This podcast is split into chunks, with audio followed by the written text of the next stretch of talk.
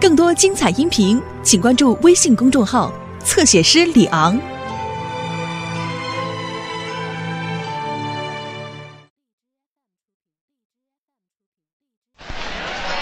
也就是说，每一位银匠都被不同的雇主请去，却都失踪了，是吗？是。这可真是奇了。你去将妇女们的诉状收上来，找个说话利落的，我有话问他。是。哎哎，各位大娘、婶子、大姐们，这回你们可交了好运了啊！来来来，把状子呈上来。怎么怎么准了我们的状子了？你们呐碰上了断案如神的狄国老了，这回啊你们的案子算见天了。是吗？一大这下可好了，狄国老是卖什么的？还能断案？说话小心点。什么国老？是国老，不是卖东西的，是管我们刺史大人的，懂吗？啊，刺史大人还大，比刺史大人还大的官，大的官啊！连皇帝都听他老人家的。哎呦，连皇帝都得听他的，皇帝都听他的。大老爷了，这下可有救了，可算见着青天大老爷了。就是啊。哎，对了，你们找出一个会说话的，随我到里边，我老要问话。是的，是的，哎，大姐，我看还是你去吧，你脑子清楚，嘴也跟得上。对对对，就你去吧，就就你去。好，我去，我去。好了，太好了，这就找着了，太好了，太好了，找出来了。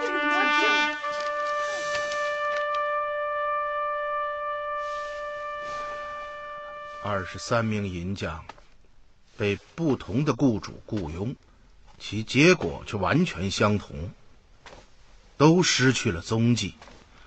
这可真是有些离奇呀！难道会是巧合？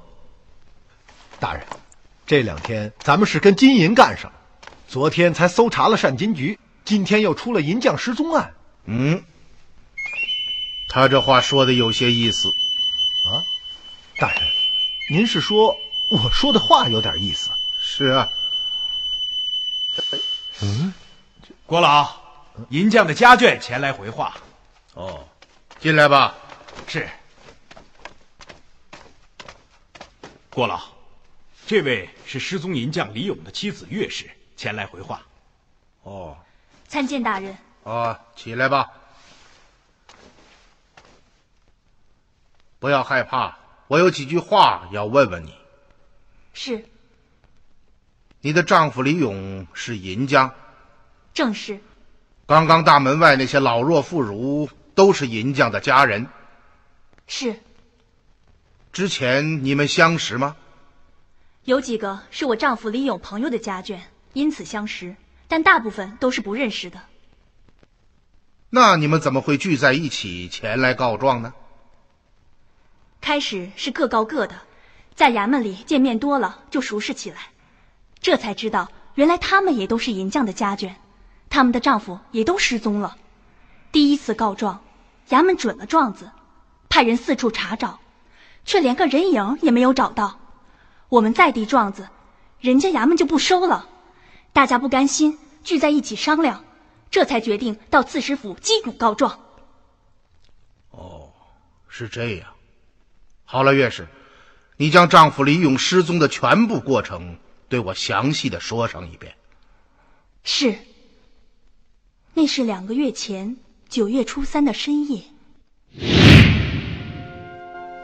唉，一个多月了，也没接到一桩像样的生意。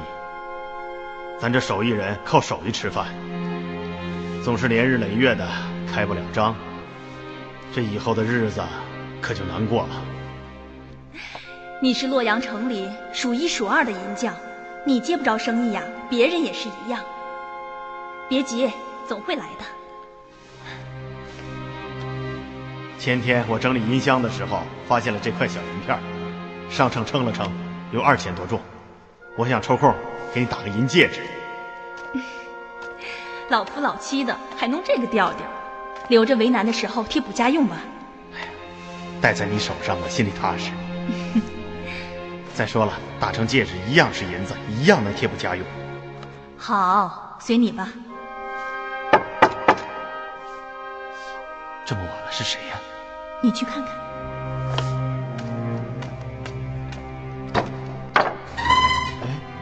你有事吗？你是银匠李勇师傅吗？正是啊，敢问尊家？啊，进屋说话吧。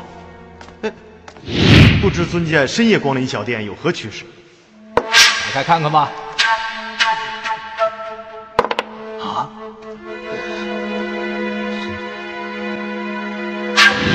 不知是什么活计，尊家敢出如此高价？啊，出高价请你，自然有道理，你不必多问，只说答应不答应。好吧，我接下。就这样，我丈夫跟随那个大胡子离开了家，从此便杳无音信，而今已经两月有余，活不见人，死不见尸。大门外那些银匠的家眷也都是这种情况吗？正是。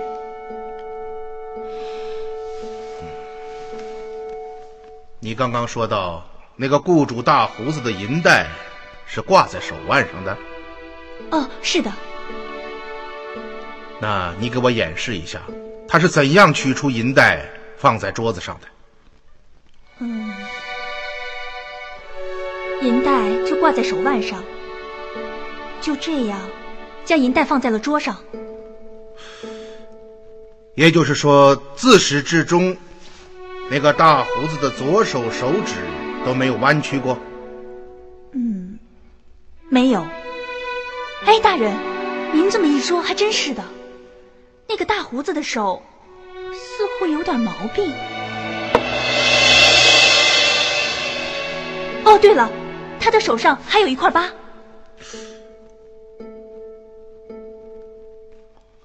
哦，那个大胡子长得什么样子？个子很矮，约莫五尺不到，高颧骨。眼窝深陷，有点儿胡人的样子。大胡子没有提到要你丈夫李勇到哪里去做活吗？没有。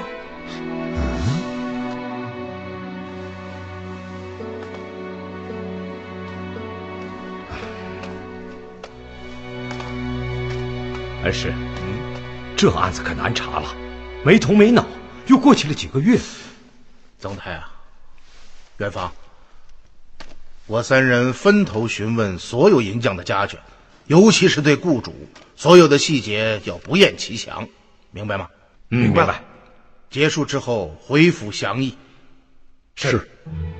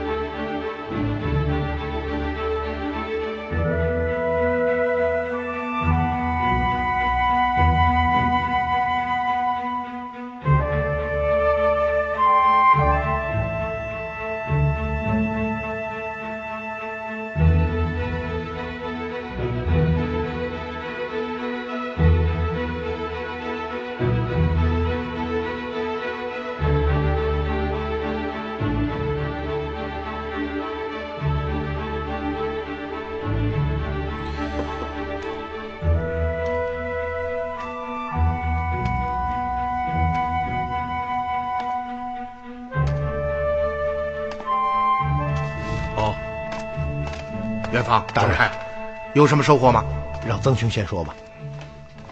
学生询问了八位银匠的家眷，都是两个月前九月初三的夜里，被人从家中花十两银子雇走的。嗯，对雇主的长相及衣着的描述各不相同。嗯，有的说是络腮胡子，有的说没胡子，有的说是小胡子，有的说雇主身穿圆领袍。有的说穿的是胡服，但有一点却很接近。哪一点？是雇主的个头。几乎所有的苦主都说，雇主是个不到五尺的矮个子。还有什么？别的就没有了。手呢？哦，你看我这记性，还有手。我特意问了他们雇主手的情况，但他们都记不清了。元芳啊，你那儿的情况怎么样？我也询问了八位苦主，也都是九月初三夜里，被雇主花十两银子雇走。对长相与衣着的叙述与曾兄所说完全相同，矮个子，但有的说是小胡子，有的说是大胡子。当卑职问起雇主的手时，八位苦主里有五位记不清了，有三位还有点印象。说那个雇主确实是将钱袋挂在手腕上。嗯我询问的结果与你二人基本相同。目前看来，有一点可以确定：失踪的二十三位银匠是被同一个雇主带走的。嗯，不错，学生也是这么认为的。嗯，好，非常好。透过烟幕直达本质，这才是断案之道的精髓。你们说的完全正确，雇主只有一个。那就是岳氏所说的那个将钱袋挂在手腕上的中年人，大胡子也好，小胡子也罢，也不管他穿着什么样的装束，这些都是可以通过易容换装达到的。然而最本质的东西却无法掩饰，那就是此人是个不满五尺的矮子，而且他的左手。定有残疾，残疾。嗯，记得吧？乐师曾经说过，雇主将钱袋挂在手腕之上，而后手臂下沉，将钱袋放在桌上，自始至终他的手指都没有弯曲过，并且他让李勇自己打开钱袋。这种说法也同样得到了其他几位苦主的证实。那么。一个正常人会这样做吗？嗯，不错，不错。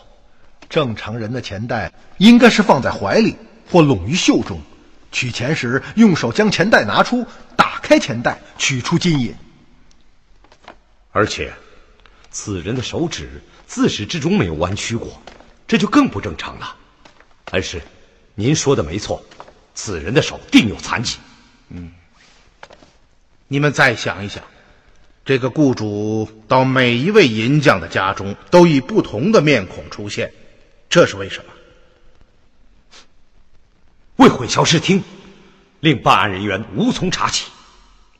不错，他易容换装的目的，就是为了让银匠们的家眷无法认出他的真面目。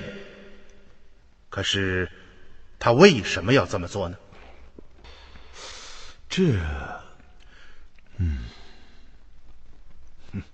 因为他从来就没有想过让这些银匠活着回来。什么？您是说他早就想好要杀害这些银匠？嗯，否则他为什么要不厌其烦地更换胡须和装束，以遮掩自己的真实面目呢？有道理。哦，还有，越是在描述雇主长相时，有几句话颇为耐人寻味。那个大胡子长得什么样子？个子很矮，约莫五尺不到，高颧骨，眼窝深陷，有点儿胡人的样子。越是这几句话，你们还记得吗？嗯，是，记得。可是这能说明什么呢？元芳啊，今天下午。你说了一句话，令我很有触动。哦，什么话？当时你说此话时，可能无心，却恰恰说中了几起案件之中千丝万缕的联系。大人，这两天咱们是跟金银干上，昨天才搜查了善金局，今天又出了银匠失踪案。嗯，他这话说的有些意思。啊大人，您是说我说的话有意思？元芳，你还记得吗？记是记得，可卑职还是不明白，我究竟说中了什么？你想一想，搜查善金局时，将作大监沙尔汗提到铁勒是怎么说的？铁勒是波斯人吗？不，铁勒是突勒人。对了，沙大人啊，这个铁勒个子有多高啊？呃，不足五尺。身材很魁梧吗？啊，不不，他身材很瘦。也就是说，他是个身材矮小的瘦子。正是。然几年前范铸中的一次失误，他的左手被范铸炉中流出的金水烫为伤残，这才做了后院总管。哦，也就是说，铁勒是个残废。怎么样，想起来了吗？大人，您是说那个手部残疾的神秘雇主就是铁勒？什么？是他？你们想一想，越是形容雇主眼窝深陷、颧骨突出，像个胡人，恰恰铁勒就是个秃勒人。雇主是个五尺不到的矮个子，而铁勒的身高也不过五尺。雇主手部残疾。而铁勒恰恰也是如此，再加上两岸都与金银器有关，你们想一想，世间真的会有如此众多的巧合吗？大人，这一横向比对确实是很有道理啊。目前一切还都处在推论阶段，并无真凭实据，然。一旦这个假设成立，那就证明银匠失踪案与突勒太子赫鲁进京及单金局盗车案必有紧密的关联。我有一种不祥的预感，此案令我想起了多年前发生在湖州的蜜蜂案，还记得吗？那就是由一件件似乎并不起眼的民间斗讼，最终。演变成构陷太子的惊天大案，而我们也险些葬身其间。啊，记得，当然记得。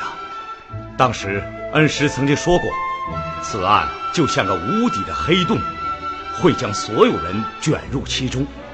是啊，有时在梦中，我都会突然的惊醒。还有，虽然现在无法得知。这个雇主集中了如此众多的银匠，究竟要做什么？但是有一点却非常清晰，那就是银匠们的处境不妙啊！因此，我们要马上行动起来。科恩师，目前既无明显线索，又无明确目标，铁勒也失去了踪迹，我们从何入手啊？首先要确定。银匠们究竟在不在洛阳城中？恩师，洛州刺史府的差役们已经搜遍了城中的大小金银器作坊，没有人雇佣过这些银匠啊。这并不能说明问题。这些银匠很有可能被带入王公大臣或富商大贾的家中做活。可是，这怎么查呀？无凭无据。总不能挨府搜查吧？哼，那当然是不可能的。但是你想一想，需要二十三名银匠共同完成的，会是个小活吗？嗯，哦，他们要做的肯定是个大买卖。嗯，那你们再想一想，他们都需要什么呢？制作金银器，首先需要大量的金银。嗯，一语中的。金银价值极高，且异常沉重，不可能长途运输而来，那样既不安全又耗时费力。因此，如果银匠们是在洛阳城中做活，就一定会就近取材。不错，不错。嗯，曾太，明天你亲自督率下属。遍查全城的金银商号及飞钱贵方，看看城中有没有哪个王公贵戚、富商大贾购进过大量的金银。是。再想一想，他们还需要什么？木炭。制作金银器首先要将金银料放入熔炉之中，融化成水，这就需要大量的碳。对呀，恩师，学生明白了。明日再派另一班衙役遍查周围炭厂，看看哪家购进了大批木炭。举一反三，孺子可教啊！哦，元芳啊，明日我们再去拜访将作大监沙大人，详细询问一下铁勒的情况。是。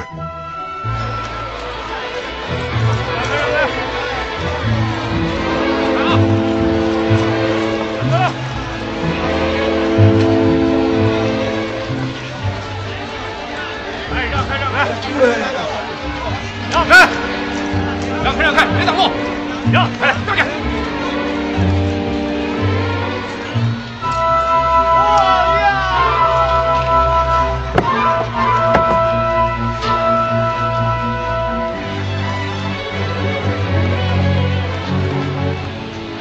叩见长史司马大人。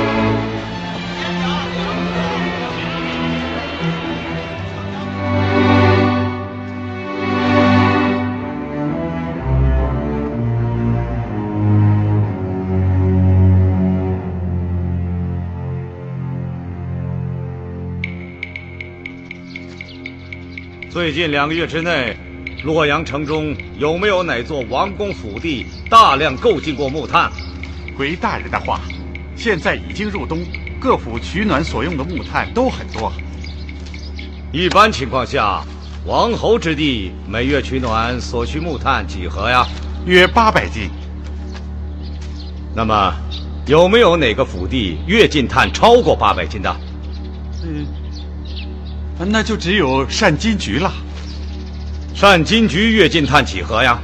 啊，那可就多了。这两个月，光善金局用炭，我们几家炭厂都顾不过来呀。善金局用炭量大，这是本州知道的。本州问的是洛阳城中的个人府地，超过八百斤的，好像没有。你能肯定？能。你这狗头，真是少打！本州问话，尔就该据实回禀，怎的在此贪婪耍滑、信口开河？真真是岂有此理！哎，大人，大人，大人在上，小的不曾信口开河呀。你自己看看这账本上写的是什么？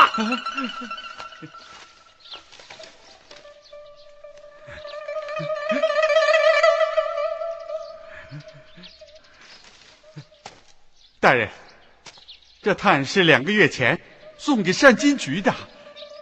只是一半送到局里，另一半是沙尔汗大人府里派马车自行拉走。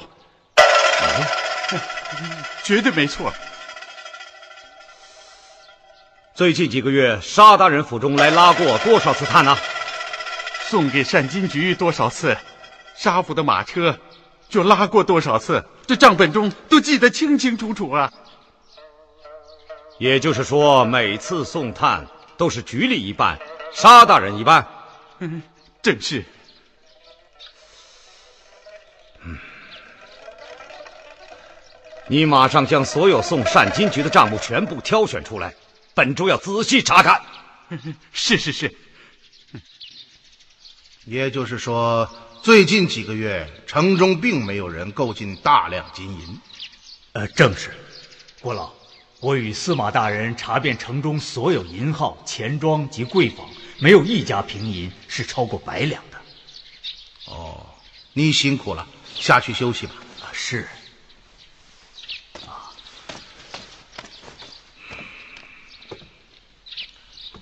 看起来银匠们已经被带出洛阳城了。卑职也是这样想的。两个月的时间不能算短，如果银匠们还在神都，定会露出风来。嗯，再等等。曾太那边的消息吧。恩师，哎，说曹操，曹操到。恩师，哎呀，曾太啊，长史刚从我这里走，从银号和贵方并无发现。你调查探厂有什么收获呀？恩师有些收获。哦，说说看。两个月来，沙尔汉府中从城外的几家探厂拉走了将近六万斤木炭。哦，六万斤，正是。恩师，您看看吧。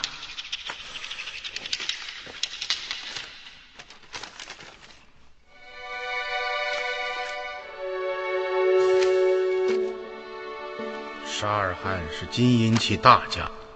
若说他的家中有些存碳也在情理之中。然六万斤是不是太多了？炭厂老板说一个王侯之家每月取暖也就用八百斤炭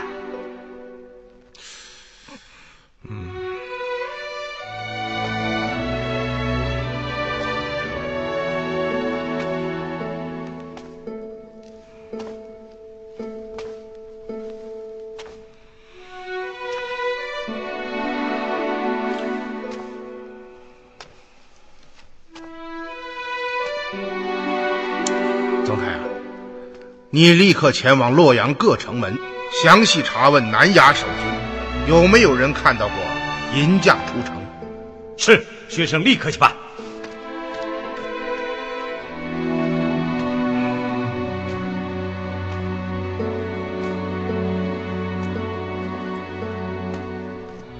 元芳啊，我们到沙府走一走。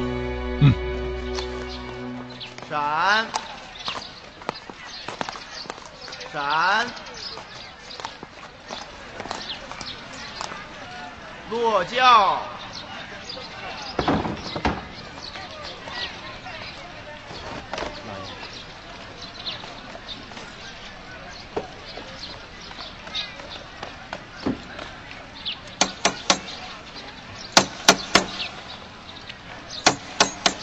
好个幽静的房里呀、是啊，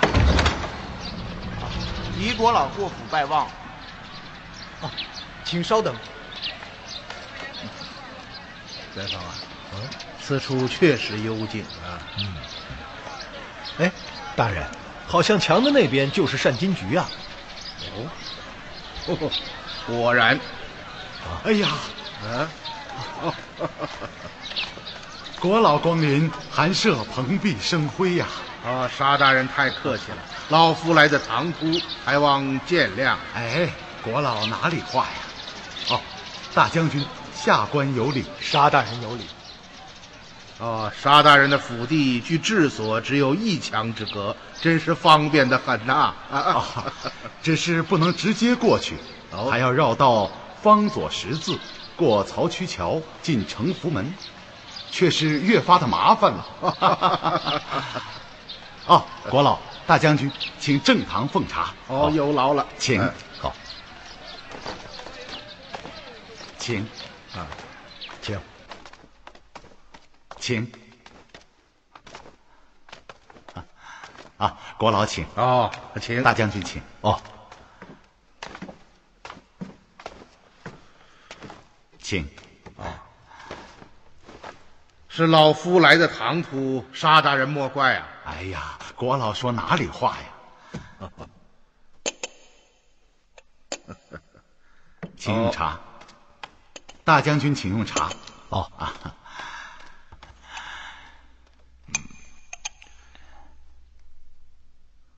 哎呀，是老夫的不是了，看起来沙大人正在忙着啊。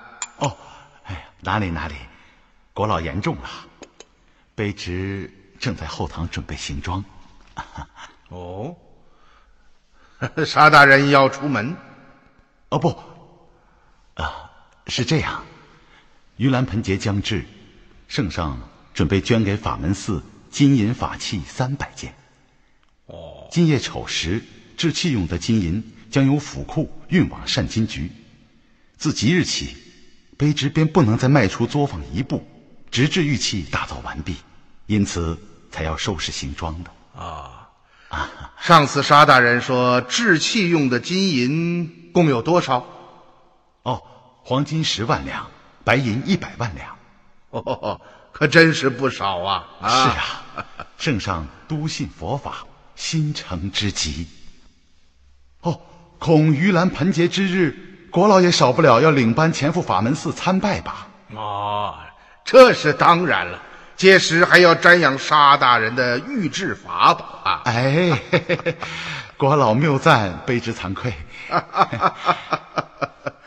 呃，嗯，啊啊！国老今日光降，有何教诲？哦，教诲倒是没有。实不相瞒，老夫今日造访，乃为铁勒之事而来。啊，铁勒，郭老找到他了？还没有。然洛阳又发一案，恐也与这个铁勒有关。哦，不知是什么案子啊？两个月前，城中二十余名银匠被人雇佣外出做活，说好三日即回。然而今已两月有余，仍不见回转。据苦主描述，雇佣银匠的人眼窝深陷，颧骨突出，长相不似中土之人，身材不过五尺，左手残疾。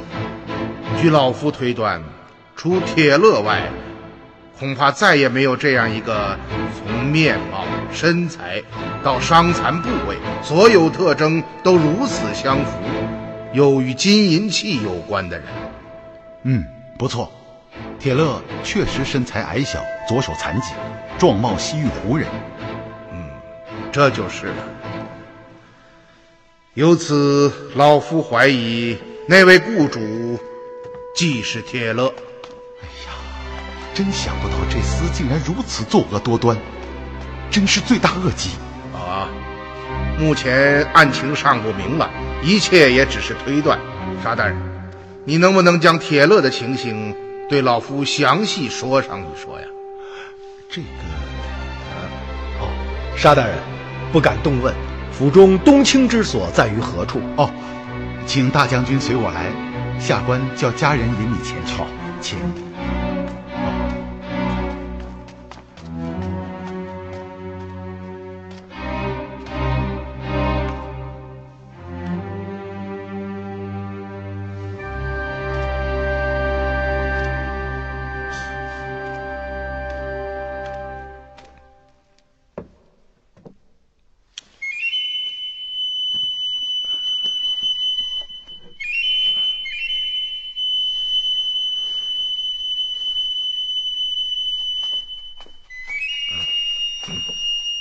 哦，让国老久等了。哎，哪里？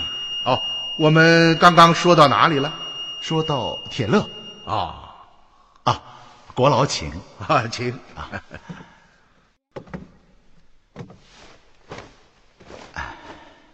实不瞒国老，卑职对他也不太熟悉，只能知道多少就说多少了。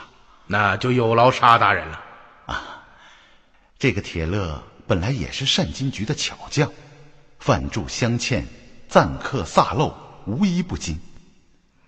然几年前在一次范筑中，由于铸炉角度过大，金水涌出，铁勒躲闪不及，就这样，左手为金水所浇，彻底残废。哦，是这样。嗯，左手伤残后，铁勒性情大变，终日沉默不语。省内本欲将其除名，是卑职见他可怜，才将他留下，做了后巷总管，负责局内的日常杂物。哦，难怪。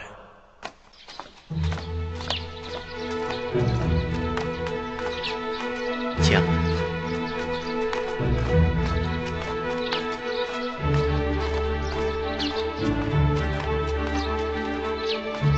大将军，这便是东侧。好吧，那你先回吧。我等大将军。不用了，有人等着，我不自在。哦，那好吧，小的就先行告退了。好。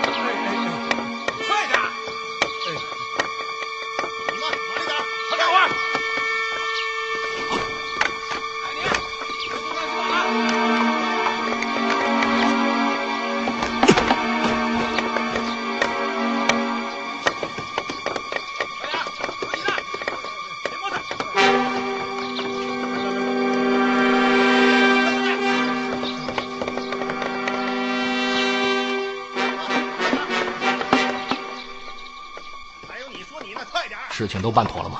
还差几座，但天黑就能完工。刚刚老爷已经来看过了。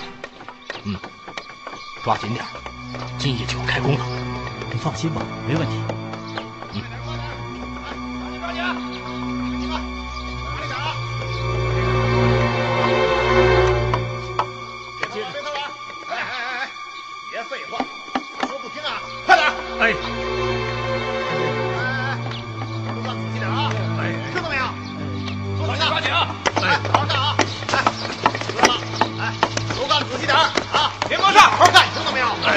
别碰上了，抓点紧啊！快点，听见没有？手脚麻利点，听见没有？利落点，快抓紧！快点，快点，快点！抓紧抓紧！别磨磨蹭蹭的，别偷懒啊！哎，说你的，干好，快点！哎，你，快点，快点，快点！铁勒是夺路部贵族，啊，国老可能知道，这个夺路部是突勒各部族中最好战也是最顽固的。嗯，显庆四年，大将军苏定方将夺路部合围在楚木坤，一场恶战全歼其主力。夺路部向英梭川溃逃，遇到了当时的流沙道安抚使阿史那舍布真，铁勒遂率其部众投降。阿史那舍布真，是的，听说他也是突了人。哦，老夫记起了，阿史那舍家族在前隋文帝初投顺了当时的朝廷，嗯，后因平定东突勒有功，龙朔年间被封为左屯卫大将军。嗯，显庆初，布真着流沙道安抚大使，招降了突勒夺路部。国老真是好记性，正是。是不真招降了铁勒。是的。那铁勒在洛阳有亲戚吗？听说他的亲族家人都在楚木坤一役中战死了。哦。那么平素铁勒接触的都是些什么人呢？他很少出去，只知道他有一些朋友，都是突了降人。具体的，嗯，卑职也不太清楚。嗯。那么，铁勒除了善金局后班房这一处住所之外，还有没有其他的住处？据卑职所知，没有了。